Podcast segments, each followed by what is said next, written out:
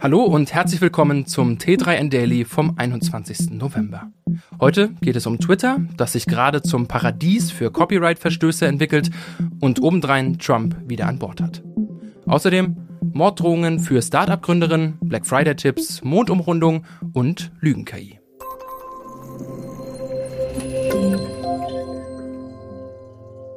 Nach den Massenentlassungen und Hunderten von Kündigungen bei Twitter werden nun möglicherweise erste Zerfallserscheinungen mit Blick auf die technische Stabilität sichtbar. In der Nacht auf Sonntag brach ganz offensichtlich das automatische Copyright-Schutzsystem der Social-Media-Plattform zusammen.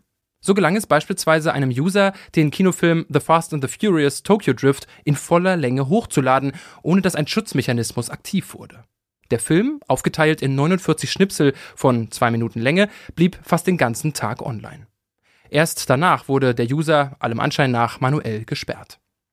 In der Folgezeit tauchten eine ganze Reihe weiterer Videos auf. Ursache für die technischen Schwierigkeiten und die fehlende Reaktion ist nach Überzeugung vieler Expertinnen und Experten der massive Personalabbau bei Twitter.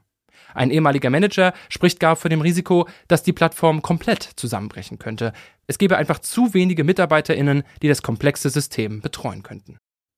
Eigentümer Elon Musk kümmert sich währenddessen recht öffentlichkeitswirksam um andere Themen. So hat er eine Umfrage gestartet, ob er Ex-Präsident Donald Trump wieder auf Twitter mitspielen lassen soll. Eine knappe Mehrheit sprach sich bei der auch hinsichtlich ihrer Aussagekraft umstrittenen Umfrage dafür aus. Der Ex-Präsident gibt sich aber bisher beleidigt und sieht angeblich keinen Grund, um zu Twitter zurückzukehren.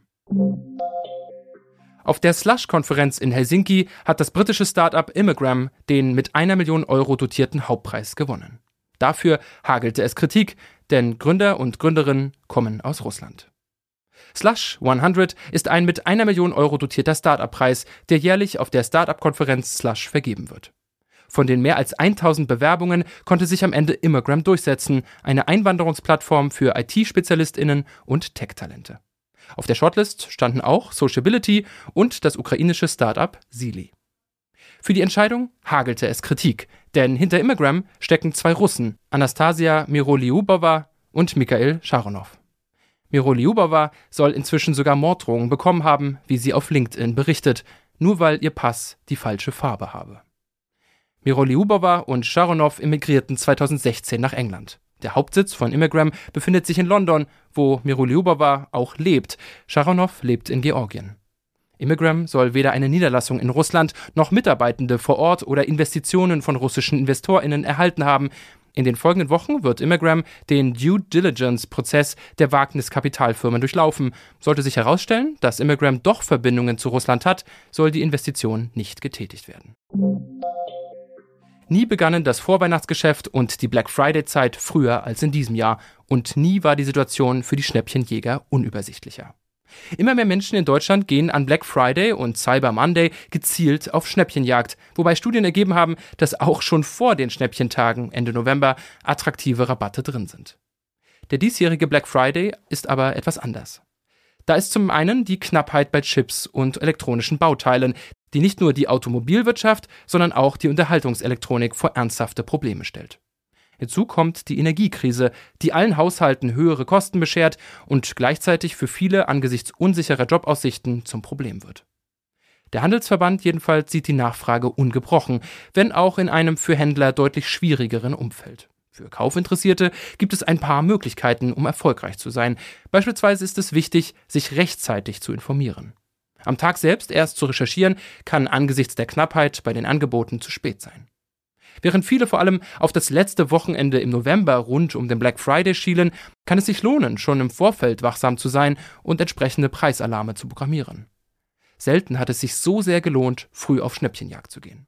Denn anders als in den vergangenen Jahren ist die Verfügbarkeit mindestens so relevant wie der Preis. Gerade gefragte Produkte könnten schnell ausverkauft sein. Die Artemis 1 Mondmission geht in die heiße Phase.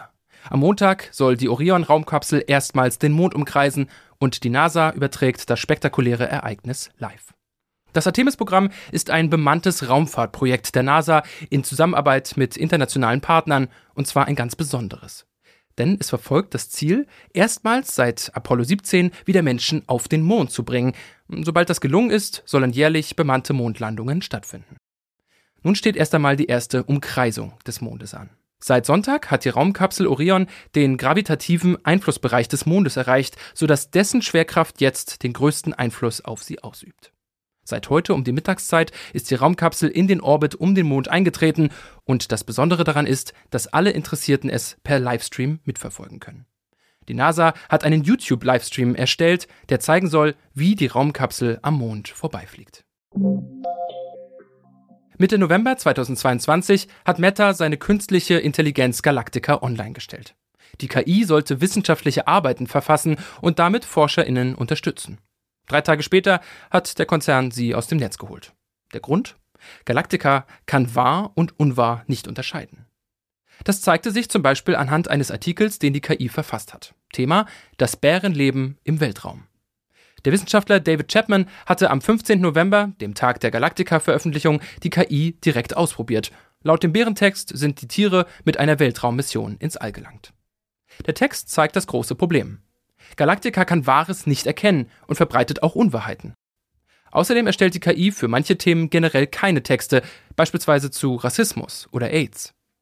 Trainiert wurde Galactica laut der MIT Technology Review mit 48 Millionen Beispielen wissenschaftlicher Texte, zum Beispiel mit Artikeln oder Lehrbüchern. Die KI sollte unter anderem Wiki-Artikel und wissenschaftlichen Code erstellen können. Meta hat Galactica nach dem kritischen Feedback vorerst pausiert. ForscherInnen stünden die Modelle zur Verfügung. Auf dem Papier dürfen sie die Erfahrungen reproduzieren.